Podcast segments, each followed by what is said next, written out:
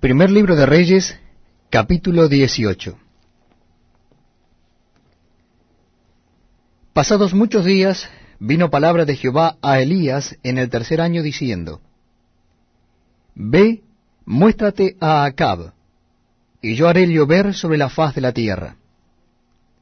Fue pues Elías a mostrarse a Acab, y el hambre era grave en Samaria. Y Acab llamó a Abdías su mayordomo. Abdías era en gran manera temeroso de Jehová. Porque cuando Jezabel destruía a los profetas de Jehová, Abdías tomó a cien profetas y los escondió de cincuenta en cincuenta en cuevas, y los sustentó con pan y agua. Dijo pues Acab a Abdías, Ve por el país a todas las fuentes de aguas, y a todos los arroyos, a ver si acaso hallaremos hierba con que conservemos la vida a los caballos y a las mulas, para que no nos quedemos sin bestias. Y dividieron entre sí el país para recorrerlo. Acab fue por un camino y Abdías fue separadamente por otro. Y yendo Abdías por el camino se encontró con Elías. Y cuando le reconoció se postró sobre su rostro y dijo, ¿No eres tú mi señor Elías? Y él respondió, Yo soy. Ve di a tu amo, aquí está Elías. Pero él dijo, ¿En qué he pecado para que entregues a tu siervo en mano de Acab para que me mate? Vive Jehová tu Dios, que no ha habido nación ni reino a donde mi Señor no haya enviado a buscarte, y todos han respondido, no está aquí. Y a reinos y a naciones él ha hecho jurar que no te han hallado. Y ahora tú dices, ve, di a tu amo, aquí está Elías. Acontecerá que luego que yo me haya ido, el Espíritu de Jehová te llevará a donde yo no sepa. Y al venir yo a dar las nuevas a Acab, al no hallarte él me matará, y tu siervo teme a Jehová desde su juventud. ¿No ha sido dicho a mi señor lo que hice cuando Jezabel mataba a los profetas de Jehová? Que escondía cien varones de los profetas de Jehová de cincuenta en cincuenta en cuevas, y los mantuve con pan y agua? Y ahora dices tú, ve, di a tu amo aquí está Elías, para que él me mate. Y le dijo Elías, vive Jehová de los ejércitos, en cuya presencia estoy, que hoy me mostraré a él.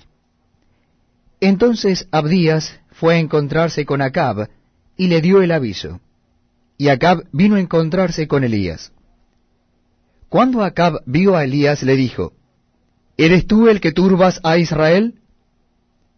Y él respondió, Yo no he turbado a Israel, sino tú y la casa de tu padre, dejando los mandamientos de Jehová y siguiendo a los Baales. Envía pues ahora y congrégame a todo Israel en el monte Carmelo, y los cuatrocientos cincuenta profetas de Baal, y los cuatrocientos profetas de Acera, que comen de la mesa de Jezabel. Entonces Acab convocó a todos los hijos de Israel, y reunió a los profetas en el monte Carmelo. Y acercándose Elías a todo el pueblo dijo, ¿Hasta cuándo claudicaréis vosotros entre dos pensamientos.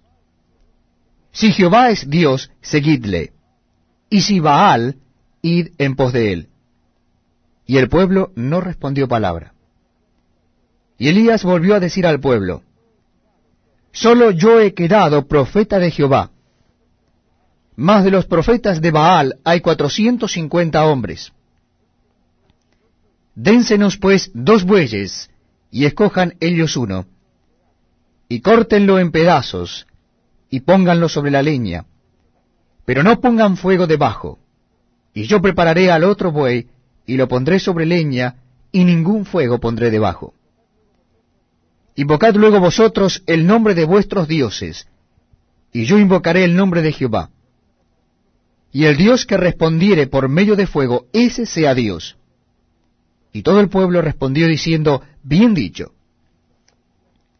Entonces Elías dijo a los profetas de Baal, Escogeos un buey y preparadlo vosotros primero, pues que sois los más, e invocad el nombre de vuestros dioses, mas no pongáis fuego debajo.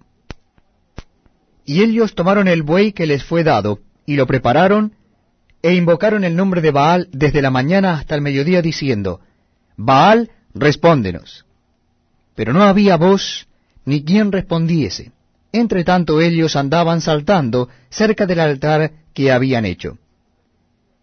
Y aconteció al mediodía que Elías se burlaba de ellos, diciendo, Gritad en alta voz, porque Dios es. Quizá está meditando o tiene algún trabajo, o va de camino, tal vez duerme y hay que despertarle.